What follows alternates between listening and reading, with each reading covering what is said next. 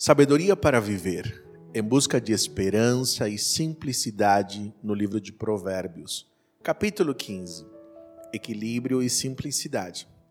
Uma vida simples não deixa as emoções assumirem o controle. Ela é pacificadora. Assim nós lemos no versículo 1: a resposta gentil desvia o furor, mas a palavra ríspida desperta a ira. Versículo 18 diz: Quem se ira facilmente provoca brigas, mas quem tem paciência acalma a discussão. Repare que a Bíblia não condena o fato de você se irar. A Bíblia condena quando nós pecamos por meio da ira, ou quando a ira assume o controle, ou quando as nossas emoções tomam conta da nossa vida. Não é que as emoções ruins nunca nós estaremos tendo ou elas não encontrarão lugar na nossa vida. Todos nós, na nossa humanidade, temos sim sentimentos de insatisfação, de ira, emoções chamadas negativas, elas fazem parte da humanidade. O que nós aprendemos que na vida simples, elas não assumem o controle. Eu estou sobre o controle das minhas emoções. A resposta gentil desvia o furor. Além do mais, numa vida simples, você também exercerá uma influência abençoadora para aqueles que estão perto e aqueles que estão longe. O versículo 2 diz: A língua dos sábios torna atraente o conhecimento, mas a boca dos tolos despeja a insensatez. Que coisa extraordinária quando o Provérbios fala a respeito da influência dos nossos lábios. E é maravilhoso perceber que uma pessoa que tem uma vida simples, ou aquele que teme ao Senhor, ou aquele que escuta os conselhos da sabedoria, ela influencia. As pessoas desejam estar perto, porque elas são abençoadas com aquilo que o outro partilha ou fala. Além do mais, uma vida simples desfruta de uma espiritualidade contagiante. Assim lemos no versículo 8 e 9: Os sacrifícios dos perversos são detestáveis para o Senhor, mas ele tem prazer nas orações dos justos. Os caminhos dos perversos são detestáveis para o Senhor, mas ele ama aquele que busca a justiça.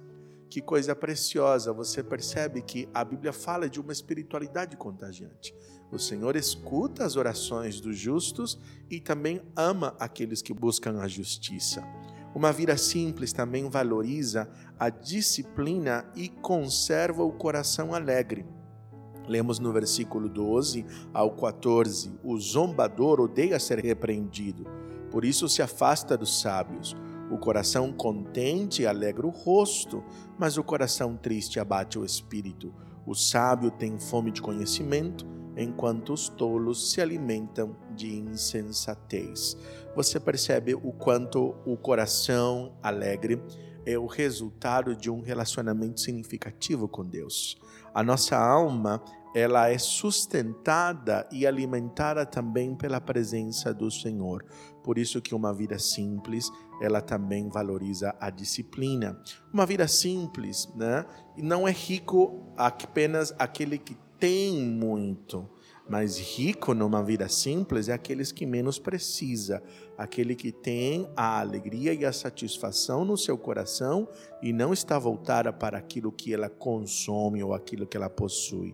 Por isso que o versículo 16 e 17 diz: é melhor ter pouco e temer o Senhor que ter um grande tesouro e viver ansioso um prato de verduras ao lado de quem você ama é melhor que carne saborosa junto de alguém que você odeia.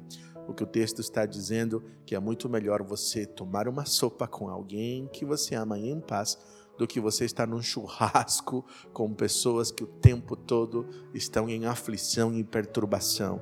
Existem valores que vão muito além da riqueza. A paz, sem dúvida alguma, é impagável. É isto que está dizendo o Provérbios. Uma vida simples valoriza a prudência no falar e na organização. Ou seja, uma vida simples se organiza, se planeja. Por isso que o versículo 22 diz: Planos fracassam onde não há conselho, mas tem êxito quando há muitos conselheiros. Repare que Deus nunca condena você a se planejar. O que Ele está dizendo que esse planejamento não pode ser algo só seu. Você precisa depender de Deus e você também precisa se cercar de bons conselheiros. Por isso que o versículo 28 diz: O coração do justo pensa bem antes de falar, a boca dos perversos transborda de palavras maldosas. Por último, uma vida simples tem suas raízes no temor do Senhor.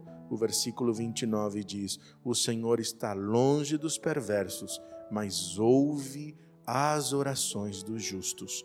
O temor do Senhor ensina sabedoria, a humildade precede a honra. Repare bem que numa vida simples, então, você se planeja, mas este planejamento considera o seu coração diante de Deus. Quem ora depende do Senhor, e quem depende do Senhor teme e obedece os seus mandamentos.